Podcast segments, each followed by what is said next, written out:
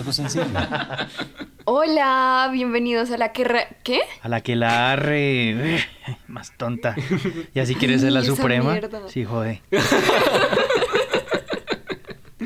Muy buenas. Bienvenidos a un nuevo capítulo. De algo sencillo, llegando a través de sus escobas voladoras.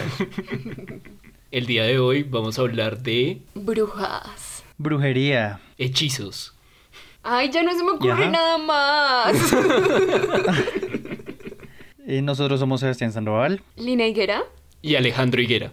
y estamos acá para disfrutar este momento de hechizos, farándula. ¿Qué? De hechizos, fábulas y mitos. bueno, bueno, ¿qué es una bruja? Bueno, hay, hay diferentes cosas, ¿no? O sea, las brujas hay de muchos, muchos, muchos tipos. O sea, tanto en la literatura como también, pues, como en las narraciones comunes, digámoslo así. No sé ustedes qué tipo de brujas. ¿Cuál es la primera bruja que se les viene a la cabeza? La primera bruja es la que me dice la RAE. No, pues yo pienso como en la bruja de Hansel y Gretel, ¿no? Como que es fea y se come a los No. niños y todo eso. De hecho, ayer había un debate muy importante en Tumblr ¿Sobre qué? sobre por qué, No, por Dios. porque las brujas engordan a los niños antes de, de, de hervirlos. Y pues la gente decía como, no, pues es que la carne gorda no sabe tan rico. Y la gente le decía, pues es Sí, que es lo vas a cierto. hervir, Es mejor entonces magra. toda la grasa se va a derretir, entonces por eso es mejor engordarlos. Pero la grasa le da Pero los sabor. gorditos de la carne sí son ricos. sí, le da Sí, sabor. Pero hasta un o sea, punto. chicharrón de niño rico. Tenemos hambre, tenemos mucha hambre. Yo tengo Y- 10 definiciones de bruja. Traía a nosotros por la hermosa RAE. Primero, es un adjetivo que dice embrujador que hechiza. Mm, siguiente. Oh, siguiente, next. Dos, fraudulento, falso. Mm, Mm, siguiente. Tres, persona a la que se le atribuyen poderes mágicos obtenidos del diablo. ok, sí. Válido. Sabrina. For, hechicero supuestamente dotado de poderes mágicos en determinadas culturas. ¿Cómo así que bruja es hechicero? Eso está mal. Siguiente. Oh, por Dios. Eh, Sang, en los cuentos infantiles o relatos folclóricos, mujer fea y malvada que, tienes po- que tiene poderes mágicos y que generalmente puede volar montada en una escoba. Esa es.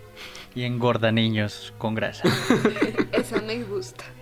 6. Le gusta porque tiene hambre, ¿no? 6. Mujer que parece presentir lo que va a suceder. Ok, sí, esa también es. Pero esa es más como adivina, ¿no? Sí. 7. Mujer fea. Ay. Ay, qué mal todo. Ay. O sea, atrás de fe uno no tiene poderes, ¿no? O sea, Solo eres fea. y ya. 8. Mujer malvada. Mm, vale. 9. Lechuza. ¿Qué? what? Una lechuza. Un tipo de ave que es una lechuza. Pero, Pues, pero ¿Qué ¿cuál es la relación? pero ¿quién le dice bruja a las lechuzas? Qué putas. Pues alguien. No, si no, no estaría en la RAE porque todos confiamos en la RAE y no tenemos problemas con la RAE. ¿Y la última definición es? Espérense, o sea que Harry Potter tenía una bruja de mascota. Si ven, eso es machista. ¿Ves? Oh my god. Eh, 10. En Cuba se le dice bruja a una tatagua. ¿Y qué es, ¿Y qué es eso? Una tatagua es una mariposa nocturna de gran tamaño. ¡Ay, esas vainas horribles de mierda! Perdón, me dejé llevar. No, la lechuza aguanta. Bueno, creo que más o menos tenemos como una idea. Pero, Sebas, ¿cuál es la primera bruja que se te viene a la cabeza? La pri- cuando me dicen bruja, o como en la historia de, de las brujas. Ah, Pues cuando piensas en... cuando me dicen bruja. Sí, cuando o sea, te digo- cuando te dicen bruja, pero no pienses en Soraya, o sea, como en general. Oh my god. Em, las opiniones son personales. Ah. Eh, me acuerdo de mi familia. Ok. ¿Y qué te No, en serio. puntualmente? Yo me acuerdo que cuando yo era chiquito mi mamá me decía que mi abuelita era una bruja y que ella siempre sabía qué era lo que estaba pasando y qué era lo que iba a pasar y qué era lo mejor para todos en la familia. Y que por eso había- la familia había salido adelante de una manera tan exitosa. Vea pues. Sí, para mí el término bruja no tiene nada de, de mujer fea, ¿sabes? Como tiene un sentido, un norte. Ujú. Ok, o sea, sí, tiene este sentido como más familiar, como más de, de Eh, tradición dentro de la familia. tiene un gran sentido familiar, sin embargo, eh, se vuelve un poco más grande y tiene el- la palabra bruja un sentido como de esperanza un poco, ¿sabes? Como que toda la vida crecí escuchando esas historias no malvadas. Entonces es chévere salirse de la rutina y simplemente decir como, en mi familia hay brujas, jejeje. Y en la tuya no. O sea, vienes de un linaje de brujas, pues. Sí, sí, mi sangre es bendita o maldita, como quieran. Todo bienvenido. Ella, la siempre bruja. La siempre bruja. Es solo ella.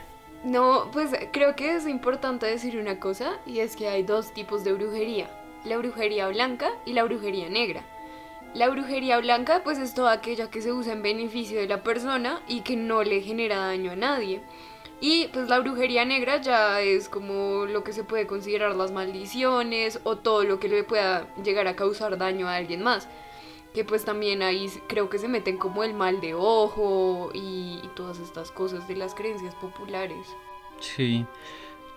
Yéndote un poco más atrás, me acuerdo que eh, leyendo algunos, algunos documentos y el libro que compré de brujas, porque obvio, hay, había dos tipos de brujas, o antes he pensado dos tipos de brujas, o de magia o de brujería. Los primeros eran las personas que decidían hacer brujería, que realizaban prácticas que podían ser lo que tú decías, en magia negra o magia blanca, o personas que tenían cierto don de la brujería y era un regalo divino, lo cual me parece súper interesante. Que puede estar más relacionado como con estos temas de adivinación o de sentir energías, ¿no? Sí, de hecho, eh, estaba leyendo por ahí que, digamos, el tema de la adivinación comenzó hace cuando nació el hombre, cuando dejó el paraíso Adán y Eva.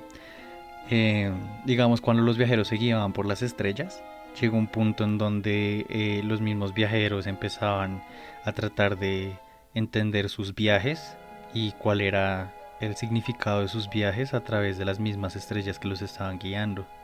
Después de eso, pues nos vamos un poquito más, eh, digamos, a otras culturas mm, y todos los dioses como las culturas politeístas que existen, bueno, o existían, en donde se hacían ciertos rituales para traer como que los cultivos crecieran súper bellos, que la gente sanara de las enfermedades, que no llegaran plagas, eh, que siempre hubiese abundante comida para cazar y que siempre tuvieran refugio o un lugar donde pudieran existir y no morir.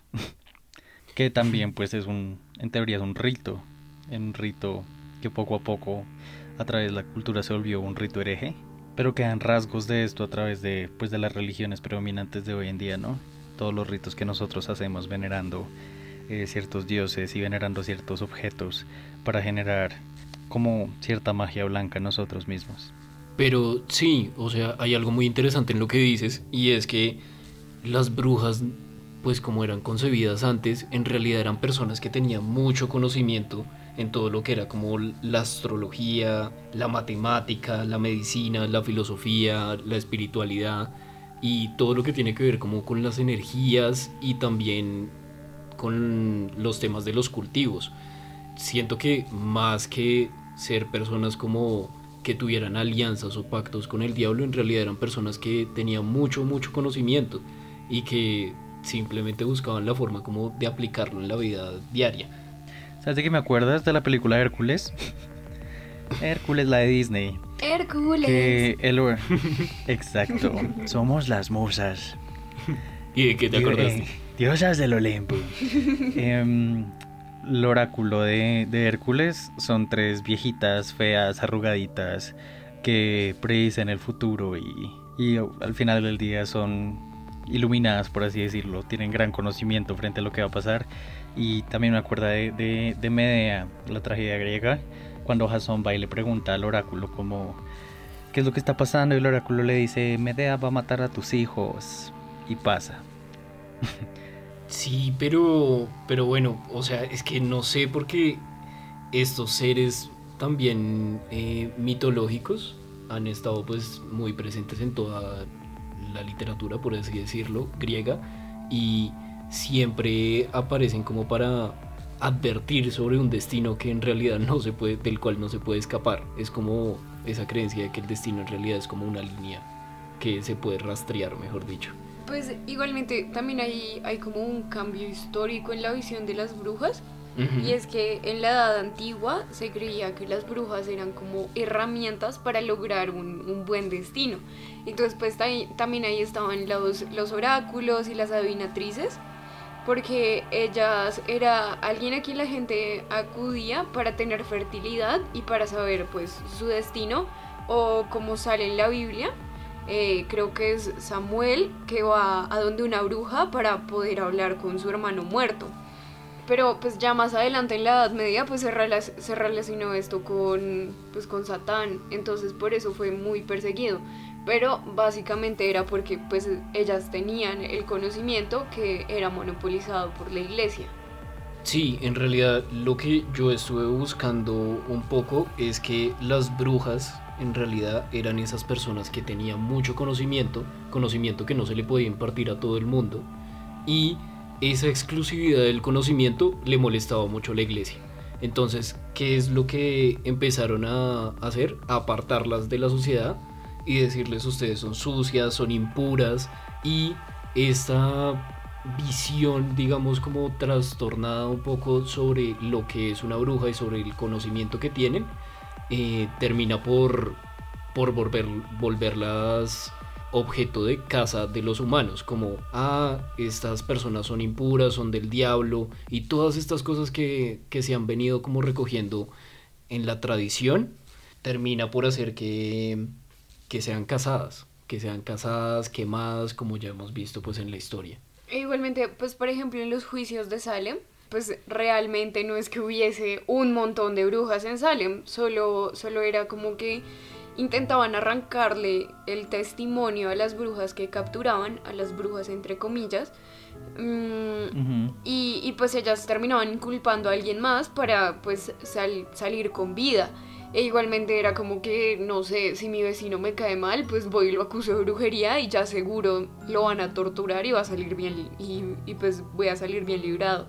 Entonces como que esto de acusar a uno u otro de brujería, pues era, era más un tema de venganzas y relaciones, no tanto como que en realidad estuviesen realizando un mal. Igual recordemos un poco como todo esto de las brujas de Salem eh, fue un juicio muy popular que se realizó como en 1692 y fue un juicio que se hizo a ciertas personas porque varias niñas de la comunidad de Salem estaban teniendo retorcijones, estaban alucinando, estaban delirando completamente. Y lo que dijeron pues los jefes, digamos, de, esta comunidad, lo que dijeron fue, no, seguro es porque hay brujería y porque hay pactos con el diablo dentro de los miembros de la comunidad. Esto evidentemente se ha revisado un montón eh, desde la psiquiatría y desde la neuro, neurología y neuropsicología se ha revisado un montón y lo que se ha dicho es que en realidad no había tal pues brujería, sino que esas situaciones que estaban viviendo las niñas se pueden deber a diversos tipos de cosas. Entre ellos está como que sus delirios y sus pensamientos pueden estar asociados también a el hongo que se producía en, un, en, el centeno y esto era lo que les producía las alucinaciones. Sin embargo... Qué hongo tan fuerte vea. Sí, sí, sí. Produce alucinaciones, convulsiones, paranoia, babeos, gruñidos y en algunos casos como muy fuertes también produce un delirio muy muy fuerte en el que las personas terminan como hablando directamente con el diablo o con Dios. Ay, Dios mío. Pero es todo pues producto de la imaginación. Sin embargo, pues se revisaron también los síntomas tiempo después y se descubrió que lo que tenía esta, estas niñas podía estar más relacionado a una encefalitis anti-NMDAR. ¿Y eso qué es lo que es? Pues es... Sí, en español. Sí, es como... es brujo. La encefalitis pues es como un... un daño, digamos, cerebral, ¿sí? ¿Qué Que es eso? producido también por, pues, un hongo o por el herpes, ¿sí? Y eh, también produce los mismos síntomas que, que ya he mencionado. A mí me pareció como... Sí, o sea, pudo ser hasta un cisticerco. Sí, o sea, puede que muchas de las cosas que se asocian a las brujas hoy en día, pues que se asocian en la tradición, en realidad tengan una explicación un poco más científica, ¿no? Sí, pero igualmente, no sé, creo que es necesario que eso es como en la tradición europea. Sin embargo, una tradición un poco más latinoamericana es pensar que las brujas son como seres sobrenaturales y no son como mujeres o algo así, sino que son como algo Sí, que es externo a los seres son humanos. leyendas. Correcto. No sé si ustedes conocen el pueblo de la Jagua. No. No. No, me encanta. Es, es como mi pueblo favorito de toda Colombia. es el pueblo de las brujas. Es oficialmente el pueblo de las brujas en Colombia. Cuando ustedes entran al pueblo, hay brujas adoquinadas. Y de hecho los recuerditos del pueblo son escobitas pequeñas. Jeje. Ok. Entonces, la como la leyenda es que cuando uno está durmiendo, las brujas se sientan en, en las tejas y empiezan a mover los pies, empiezan, eh, y eso hace que pateen la pared. Entonces uno las escucha reírse mientras patean la pared en la parte alta. Qué susto. Y eso me parece genial. Invitadísimos. Tengo una familiar allá. Eh. Sí, hay que ir. eh, paseo de algo sencillo. No, es genial. Y tienen tremendo río. Ah. Y la iglesia es súper linda. Y en serio, en el centro del, del parque, de la plaza principal, todo está lleno de brujas, como en ladrillo, adoquinadas. ¿Y a ti te pasó alguna experiencia allá? No, de hecho, dormí súper bien. Es que a mí me encanta estar allá. Es muy tranquilo. Es un pueblo un poco dejado, olvidado por el gobierno. Pero las personas son muy cálidas. Muy, muy cálidas. Ok, pues sí, tocará ir. tocará ir a conocer. Algo sencillo. Lina, tú tenías otra historia como relacionada con brujería. No, pues, ay, es que es denso. Pues una, Comience, comience. un, un amigo mío se, se dio cuenta de que le estaban pasando cosas raras. Y entonces, cosas raras como de que encontraba muchas moscas muertas debajo de su cama. Eh, la mamá de él es de las que pone limones como en una cosita de agua para coger como las malas energías. Y, los, los limones se dañaban muy rápido. O sea, generalmente eso dura como una semana, semana y media, antes de que los limones se pongan un poquito amarillos. Pero no, era como que en dos días ya estaban completamente podridos. Entonces, pues él, él me preguntó como, ¿qué hago? Y yo le dije como, pues no sé si funcione, pero leí por ahí que si, si te pasas un huevo por todo el cuerpo, te puedes sacar las malas energías. Y si al romper el huevo sale algo raro, pues, pues seguramente es que tienes como algo encima. Y pues nada, él hizo la vaina del dichoso huevo. Pues yo la verdad no, no creí que eso funcionara. Pero cuando rompió el huevo, Lina dando tácticas sin, sin creer en ellas. Sí, eso iba a decir, Lina, ahora sacaste ese hechizo. Digo, ese, ese tip. pues sí, o sea, como que lo sé, pero no, no creí que fuese real, que eso servía.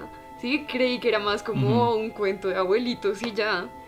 Y, y pues cuando él rompió el huevo, la, como que la yema estaba roja, como rojo fuerte, sangre. Y no era como que hubiese un pollito o algo así, solo era la yema roja. Y todo fue muy raro. Entonces después de eso, pues él fue donde una bruja y le dijeron que sí, que efectivamente tenía como una maldición encima. Y, y pues que seguramente eso lo había estado haciendo sentir triste, él había bajado mucho de peso en el momento. Entonces como que muchas de las cosas que le habían pasado en la vida, como en general, como que Empezaron a tener sentido. se conectaron. Y pues obviamente él hizo toda la vaina que la bruja le dijo, eran cosas súper raras, como consigo una gallina y vainas así. Y, y pues creo que ya está bien. Esperemos que estés bien, a mí. Te mandamos abracitos. Uy, qué terrible. A mí me parece súper interesante en el tema de los cazadores de brujas o la época donde cazaban brujas. El tema de las torturas que se hacían y cómo eran expuestas públicamente y cómo tiene este factor de humillación para que todas las personas vean y sientan también pues el temor de que los vayan a coger si son bru- brujes. ¿Saben? parece súper interesante. Incluso estaba leyendo que había momentos en que la persona siendo torturada como que no entraba, entraba en un shock, entonces no tenía como una respuesta evidente en la cara. Entonces lo que hacían era como coger un cuchillo y grabarle unas, unas, unos símbolos de que se supone que eran de brujas, pero pues quién sabe de dónde se sacaron estos símbolos. Y después una cruz para purificarlos antes de morir. Y después dejaban que se los comieran los animalitos. Ay, qué horror. Igual Ah. es que como que durante toda la cacería de brujas, pues se ideó como una manera de identificarlas, ¿no? Y pues se, se decía que las brujas eran más ligeras que el agua. Entonces que les amarraban los, los brazos y las piernas para que no pudieran nadar y las tiraban como al río. Entonces decían que si flotaba, pues era que era bruja. O por ejemplo lo de los lunares, que los pinchaban y si, si no sangraba, significaba que era bruja. Pero son lunares. Es que tienen huevo también. O sea, ¿sabes? Pues de hecho, estaba leyendo la reina Isabel I de Inglaterra cuando subió al trono. Eh, el trono de sentarse, no el del baño. Cuando estuvo, estuvo en el trono fue cuando se institucionalizó la casa de brujas. Y fue ahí cuando empezaron a salir como directrices sobre quién era una bruja y quién no. Entonces ahí es cuando volvemos al tema que tú dijiste, Lina, que la gente se agarraba del, del texto de identificar brujas, que si no lo conocen es el Maleus Maleficarum, y se agarraban de eso, de cualquier cosita para exponer a las personas, como, ah, es que este estornudo para adentro, entonces es bruja, y así. Estornudo para adentro. Pero sí, igual también era como, ay no, la comida de ella sabe rico. Y era porque la señora sabía usar especies. Entonces, ajá, ya era bruja. Sí, eso me hace saltar a otro tema, estoy moviéndome entre temas. Hay un, en mi libro de brujas, ah, hay un capítulo gigante, no pensé que fuera tan grande, que se llama El Jardín de la Bruja. Y es como todos estos accesorios, desde plantas, eh, piedras, como talismanes, bla, bla, bla, que utilizaban, entre comillas, las brujas para realizar sus eh, fechorías. y entre esas hay muchas plantas, entonces de que un manzano, que la menta, que una herradura que nunca fue usada con una herradura usada, agua recogida de un lago, de todo, hay de todo y me parece supremamente interesante cómo se le atribuyen cosas tan cotidianas a, a todo este universo asociado a Satanás. Mm, Como Satanás le gusta el agua del lago, ¿sabes? Pero es que igual ahí volvemos como a lo que yo les había dicho, como en verdad, en realidad, pues o sea, en realidad este conocimiento es un conocimiento más de, de yerbatera, como de, de, ah, esta agüita sirve para tal cosa, eh, esta matica sirve para tal otra, eh, esto te ayuda a abortar, esto te ayuda con los dolores de la menstruación, esto te ayuda con cualquier cosa, ¿sí? O sea, es más como un conocimiento de plantas que en realidad se ha ido perdiendo, o sea, siento que ese conocimiento no existe. Sí, yo creo que se ha ido perdiendo. Carajos. Pues Ah, igual eh, estuve buscando un poco más sobre las diferencias entre la magia blanca y la magia negra. Y pues encontré que hay magia de todos los colores. Eh, Sí, eso, eso iba a mencionar. Creo haber escuchado alguna vez una magia roja y una magia verde. eh, ¿Y sí, cómo es eso? Entonces, pues la magia blanca es lo que ya les mencioné, como que busca intervenir en los fenómenos de la naturaleza, pero solo estudiando sus leyes. Entonces, pues por ejemplo, pues es, suena tonto, pero es como si yo sé que las nubes grises significan lluvia, pues cómo puedo hacer que esa lluvia favorezca mi vida. Y pues también es estar Sí. como con la voluntad de las leyes del cosmos y trabajar en armonía con el universo. Eso quiere decir pues Esa actitud. pues sí, no, no causarle daño a nadie, porque como las, pues para ellos las leyes del universo es que todo va y vuelve. Entonces, si no le hago daño a nadie, pues nada va a volver a hacerme daño a mí. Pues la magia negra ya es todo pues, lo que les había dicho, hechizos, maldiciones y también puede ser mal de ojo. Entonces hay cuatro cosas importantes, que es el mal de ojo, que, que puede hacer que la persona afectada tenga agitación, inquietud, nerviosismo y como sin motivo aparente. Entonces básicamente es volver loca a la persona. Eh, la negatividad es como un mal de ojo más fuerte que le puede llegar a causar daño físico a las personas. Y los, los lazos es un ritual que, o sea, más o menos es como el vudú, como que vinculas a la persona con, con una negatividad y así puedes como decidir su vida. Y, pues ya las maldiciones, que es dependiendo pues del daño que quieras causarle.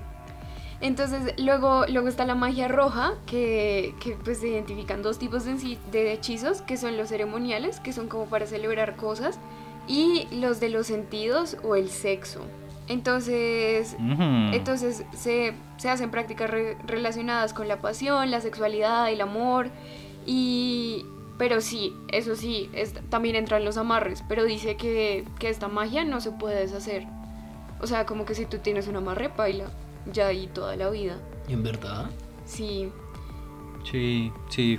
O sea, que si buscas... Dicen, ¿no? Si buscas, Yo no creo que sea así. Si buscas unir a una persona, siempre vas a estar unida a esa persona. O si buscas separarla, pues ya va a ser toda la vida. Y pues, pues, la magia verde, que era la que nos comentaba pues Sebastián, que ya está relacionada al espíritu de las cosas, que es los espíritus de los árboles, las hierbas, el sol, la lluvia, y pues todos estos se adoran para obtener las propiedades buenas de esto, que es un poco lo que tú decías, que es un conocimiento como de yerbatero. Eh, encontré la magia gris, que es como algo neutral entre la negra y la blanca, o sea, como que puedes hacer cosas con buenas intenciones y puede que resulten mal. Yo. Y, pues siempre se hace con la intención de ayudar, aunque el resultado no sea ese. Eh, la magia azul es la magia que está relacionada al agua y eh, se utiliza la energía del río en, pues, en beneficio de uno. Y finalmente la magia rosa, que es una evolución de la roja, que pues la aplicación principal es consolidar una pareja, entre otros fines. Entonces, por ejemplo, no sé, estás peleando mucho con tu pareja o sientes que te va a dejar o lo que sea, y pues nada, con eso como que con eso como que lo ayudas. ¿Sabes de qué me acordaste con la magia verde? Hay una teoría, yo por qué sé esto. Hay una teoría de lo que Alejandro dijo ahorita de que todos esos síntomas eran por el hongo de la cebada. Ajá. La teoría es justamente que ellas sabían que eso hacía eso y por eso lo consumían. Incluso no sé si sea cierto, pero se supone que el un compuesto activo de ese hongo, de esa toxina, es el LCD, es lo que hace el LCD. Sí, sí, sí. También hay una teoría asociada como al LSD y, y, a como estas personas, pues estas niñas, habían descubierto más que todo el LSD, como el LSD en estado natural, pues. Sí, exacto. Entonces que ellas estaban conscientes de lo que, de lo que hacía ese hongo entonces, justamente por eso lo tomaban, como para tener una visión más amplia y un contacto más grande. También, volviendo un poco a lo de los objetos, como eh, los espíritus de los objetos y eso, también se señalaba de bruja a una mujer, eh, pues viejita, fea, lo que sea, que tuviera un pozo. Porque en teoría los pozos eran, eran, son, serán, quién sabe. Eh, portales al inframundo. Entonces que cuando sacaban agua del pozo, la verdad es que se estaban comunicando con, con el diablo. Ok. Me parece genial, o sea, línea directa. A mí hay algo que me llama la atención eh, en línea a lo que veníamos hablando también de las brujas de Salem. Que tú mencionas que ellas tenían como unas ganas de descubrir también como nuevas visiones, ampliar su visión del mundo y esto. Y es también lo satanizado que se vuelve el que una mujer descubra el mundo, ¿no? O sea... Sí, sí. Siento que estas, estas niñas podrían estar intentando descubrir, tener más sensaciones, ver el mundo de distintas formas, que es un poco también, pues se sataniza mucho a las brujas porque también tienen como mucho dominio sobre su cuerpo, es decir, mucho conocimiento sobre lo que les había mencionado de la menstruación, el embarazo, cómo producir abortos, pero también con el placer. O sea, o sea, tener mucha autoridad sobre sí mismas. Sí, sí, sí. Y, también se les asocia... a la gente le da miedo a una mujer con autoridad, o sea, what the fuck. y también se les asocia como con estas personas que tienen sexo con Satanás. Y es como, pues, o sea, pueden tener sexo con el que sea, ¿sí? Y eso es... Sí, ay, me acordaste de un cuadro de Goya donde hay unas brujas encima de un viajero y lo están como atormentando, pero no lo están tocando. Es muy raro porque en el cuadro, am, no me acuerdo cómo se llama, creo que es como las brujas.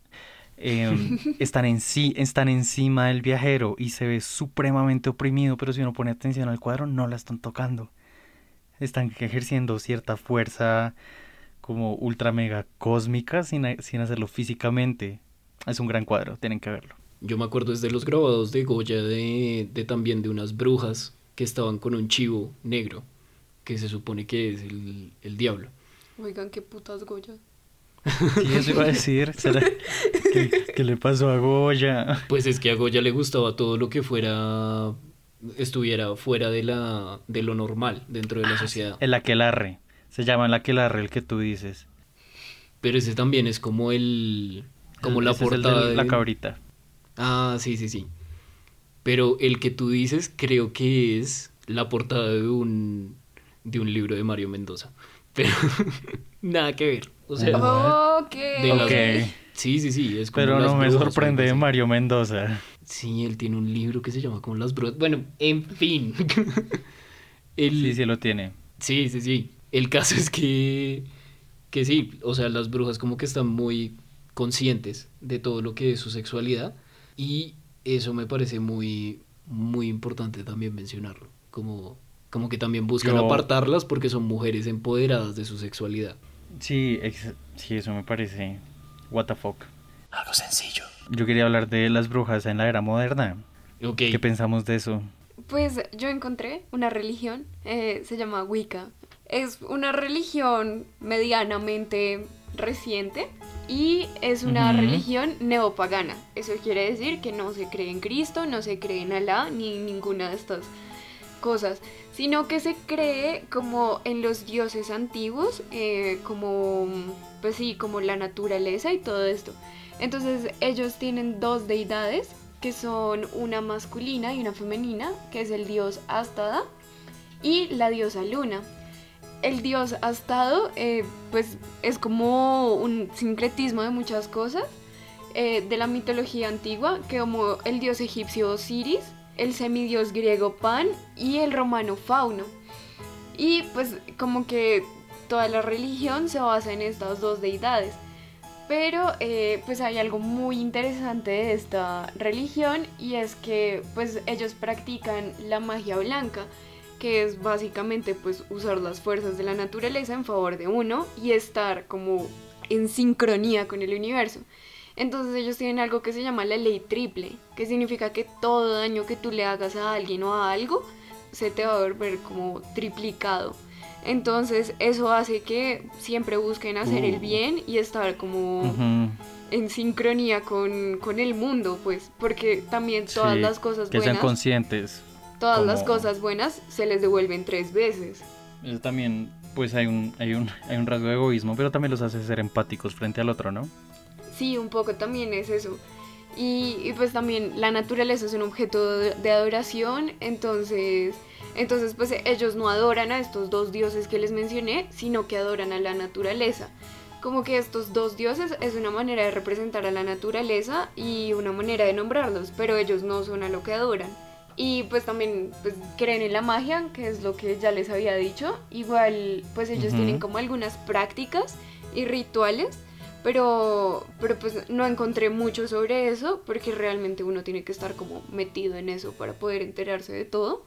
Y, y pues Sí. me parece súper interesante que en sí la estructura de los aquelarres no es como de que hay una Supreme, sino que, sino que todos Mm, están en igualdad de condiciones. O sea, no importa si tú llevas 6 años en el Wicca o llevas 12 o llevas toda la vida, eh, todos siempre van a estar en igualdad de condiciones. Entonces, como que alguien que lleva muy poco tiempo puede liderar un ritual, así como alguien que lleva mucho tiempo. Entonces, como que ahí también se modifican las, las costumbres y las tradiciones y los rituales. Eso me parece interesante. ¿Y cómo se ingresa a esta religión? Sí, ¿dónde firmo? No tengo ni idea. no, o sea, la verdad sí intenté buscar mucho porque pues hay una youtuber que yo sigo que ella pues practica esta religión. Se llama Harmony Nice. Es muy linda, más que la- y, y pues nada, ella habla como mucho de esto y ella incluso sacó un libro, pero nunca... O sea, creo que la manera de unirse es como encontrar una que la cerca donde tú vives. Acá en la esquina, gracias. sí. Grinder a que la re. Oh, por Dios. Como, por favor, es necesario. Yo tenía, yo claramente tengo que hacer el comentario de, de la música y cómo la música hace que ciertas personas se sientan conectados a, a ciertas sensaciones y la utilizan como un medio para expandirse sin LCD. Claro está. Y obviamente tengo que hacer el guiño a guiño a la señorita Florence. ¿Ustedes qué creen que los iba a dejar sin eso? En el en un sencillo del último álbum de ella que se llama Big God, eh, la canción es es suena como si fuera un hechizo, o sea, es una cosa loquísima, pero se trata de acerca de un chico que la dejó en leído. porque eso hace ella. Pero el video, el video es una cosa súper linda porque son unas mujeres bailando encima del agua y es todo lo que yo pienso cuando me dicen aquelarre. Cuando me dicen como es aquelarre pienso en como poder femenino y toda esta fuerza y toda esta furia y a la misma vez esta tranquilidad. Em, y tiene ciertos elementos de Goya como que representan ciertos cuadros de Goya durante el video. Y la misma Florence cuando sacó su libro de, de poesía eh, se llama Useless Magic como magia inútil aquí en Spanglish. Ah. Y ella decía que todas, sus, todas las letras de sus canciones eran magia inútil porque ella estaba escribiendo acerca de cosas que iban a pasar en el futuro, pero ella no simplemente no sabía que iban a pasar, simplemente no sabía cómo iba a actuar. Y una vez que pasan, vuelve a escuchar su canción y dice, ah, ahí estaba, yo nunca lo vi, y es la magia inútil que yo tengo. Me parece súper interesante. Yo la primera vez que vi a Florence y pensé que era una bruja. This bitch. No, pues eh, escuchando todo esto, recordé una teoría que tiene una amiga. Ella, ella es muy creyente, ella es muy religiosa. Y ella, y ella, pues ella me dijo que ella cree que las personas que tienen como estos dones, como de predecir muy bien el futuro o de a veces ser muy perceptivos o algo así, es como que pues Dios nos hizo imagen y semejanza de Él, ¿no? Sí. Y lo que ella dice es que solo hay personas que se les fue un poquito más de Dios. Entonces hay personas que son más omniscientes, como más omnipotentes y así. Wow. es, una, es, una, teoría que me parece muy bonita. Sí, en realidad está linda. Es linda. Algo sencillo. Sebas, tú nos tenías, tú nos tenías otro tema que era el de cómo identificar a las brujas. Yo ah. me quedé ahí con lo que decía Roald Dahl. Entonces, pues si quieres, dale tú.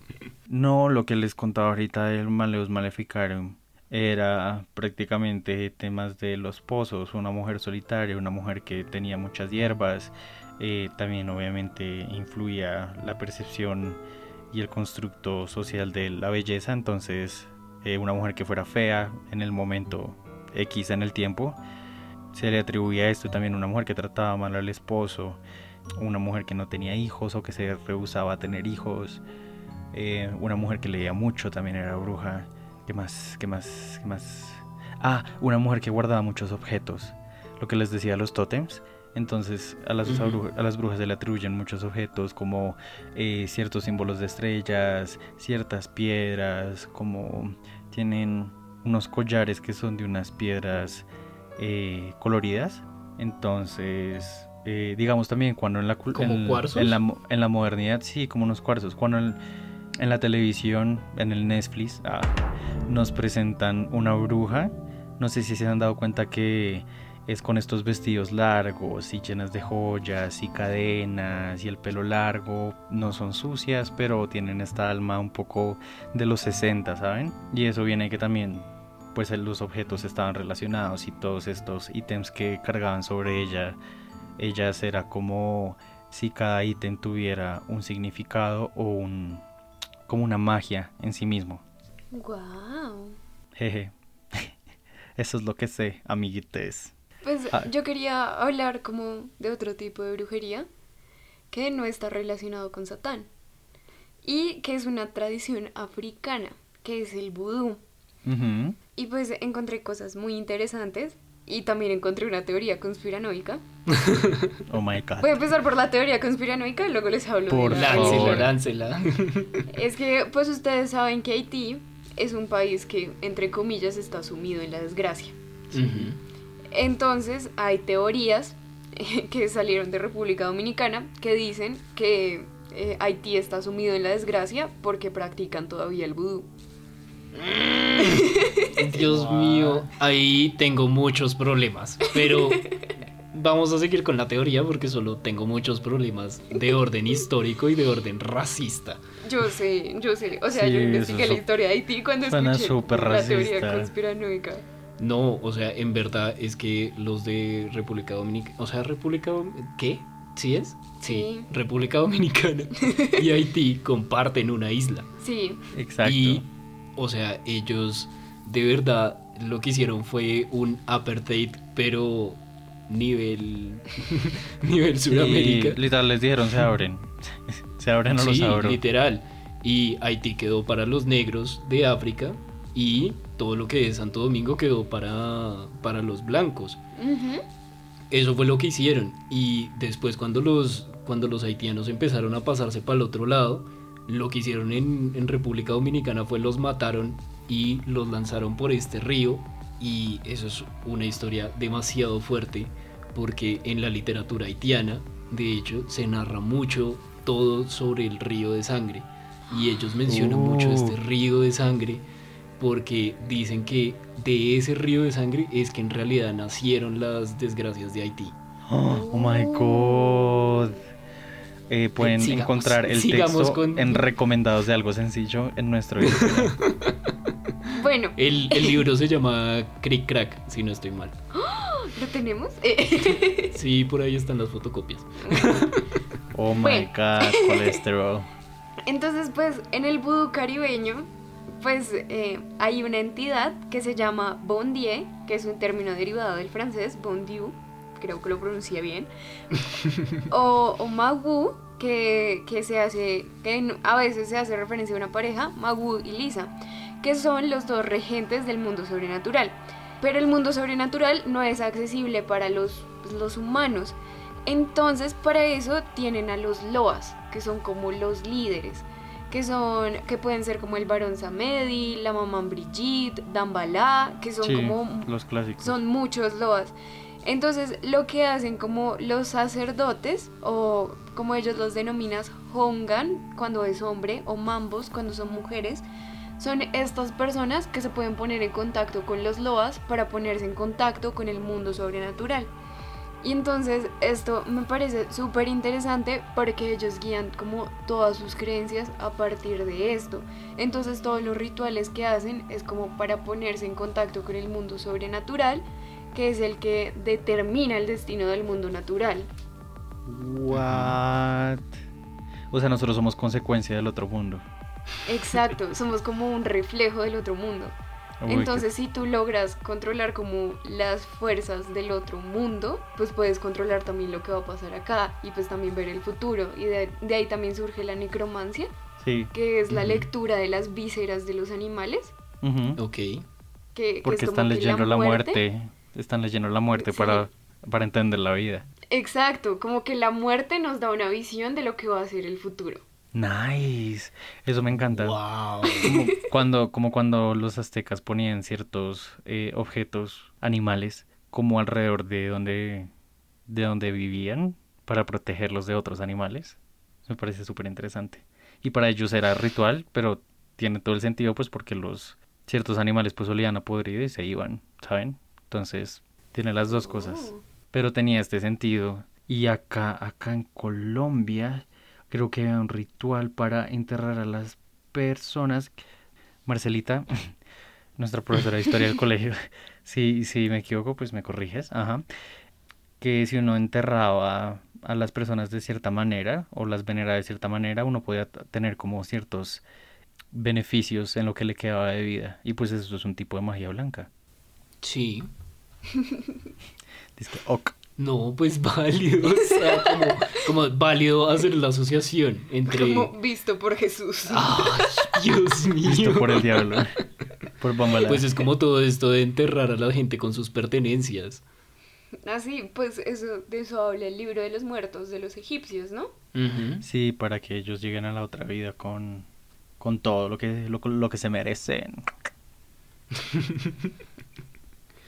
A mí, en verdad, pues hay como dos... Bueno, nos vimos con Lina una película que se llama The Witch. The Vivitch. The Sí, es- Beach está escrito con- Es súper buena. Es súper buena. Es muy buena. A mí me Es encantó. muy buena. Además que es interesante que la construyeron como rescatando los relatos de los primeros colonizadores en América. Sí, sí, eso iba a decir. El, el, el ambiente en donde está situada esta película se me hace tan honesto. O sea, no vivía allá, ¿sabes? Como tengo 23 años. Pero pienso como, wow, si hubiera vivido en esa época, de seguro hubiera sido así. Como que se enfermó mi papá, voy a ir al río a, co- a coger agüita. Voy a ir a buscar a mi hermana. Soy la bruja. A mí sé, me parece muy chévere toda la revelación que tiene esta, esta niña. O sea, esta niña empieza como... Le empiezan a suceder cosas simplemente. Y al final de la película, pues mi interpretación es como que ella realmente se libera de su familia. O sea, de la carga que es su familia y empieza a hacer lo que a ella, ella siempre quiso, como ser muy libre, eh, no tener la carga de su familia. Y esa liberación femenina, pues, pan, la asocian de una como con bruja, con brujería. Sí. Y en eso termina la película un poco. Igualmente, pues no sé si estoy como sobreanalizando la película, pero siento como que en cada uno de los personajes, a pesar de que eran muy religiosos, muy cristianos, como que tenían vicios que usualmente son castigados por la religión cristiana. O sea, Mm. como por ejemplo cuando el papá se roba la copa y le echa la culpa a la hija, Sí. o, o los niños pequeños, sí, porque en ese tiempo la risa era castigada. Entonces como que los niños estuviesen siempre riéndose y hablando con la cabra y todo eso. Y, y pues la mamá también, que, que pues era como súper echada a morir y todo eso. Entonces, entonces siento que mediante todo esto mm, querían mostrar como que en sí pues la religión no es pura. Sí. No sé, sí, me pues parece es que igual está muy bien siempre como la doble moral que hay. O sea, 10 de 10. pero sí, película. está muy, muy bien hecha. Como, véansela. No, Y hay sí. otra, hay otra, pues es que es el libro de Roald Dahl que me parece espectacular, que es sobre las brujas. Obviamente es un libro para niños y sacaron la película y la película la transmitían por Caracol hasta hace muy poco, ¿Cuál? en el que decía que las brujas tenían como ciertas características muy peculiares, eh, entre ellas usar guantes, que siempre llevaban peluca y, y que su cara parecía muy real, porque pues en la película se muestra más, pero era como algo sintético que se quitaban para poder eh, sacar su piel verdadera, que sus pies eran cuadrados, Ay, qué gonorrea. que sus ojos ¿Sabes eran qué me hace. Pero si hay pensar? gente con pies cuadrados. Sí, sí, hay gente. ¿Sabes qué me haces pensar? Pues son brujas. Sí, no, no, no, esperen. Me acordé de, de Nanny McPhee. O sea, También. sí, Nanny McPhee era ¿De re qué? bruja. ¿De qué? Nanny McPhee. Ah, Nanny McPhee es la más bruja de todas. Obvio, esa vieja, Satán seguro. No, pero ella también viene de otra película, la de Supercalifragilisticoespialidoso. Es que se me olvidó cómo se llama. O sea, me Ay, es que esa es, la esa es la versión del campo de Mary Poppins. Sí, sí. Sí, o sea, Nanny McPhee sale de Mary Poppins, porque igual Mary Poppins también era bruja. Uy, sí, o sea, esa sí. sí. Re Eh, bruja. Aparte, esa sí, esa sí hacía LSD. Uy, pero re duro, porque la vieja se pegaba unos viajes. sí. ¿Y los niños? No, pobrecitos. Eso explica mucho. Algo sencillo. Bueno, yo creo que se nos acabó el tiempo de este Sí. capítulo de algo sencillo. Eh, yo me divertí. Estuvo divertido. Pasamos por muchas cosas. Es que es un, pues no sé, siento que la brujería es un tema muy complejo. Sí, Ah, es me bien encanta, amplio. me Y gusta que aunque mucho. hablamos en de serio, muchas me hace cosas, feliz. pues quedaron, quedaron cosas como por fuera. Sí, Sí. nunca hablamos de, de la adivinación de las cartas ni nada de eso. Bueno, eso es para otro capítulo. Ustedes dirán, muchísimas gracias por escucharnos. Fuimos Sebastián Sandoval. Lina Higuera. Y Alejandro Higuera. Gracias.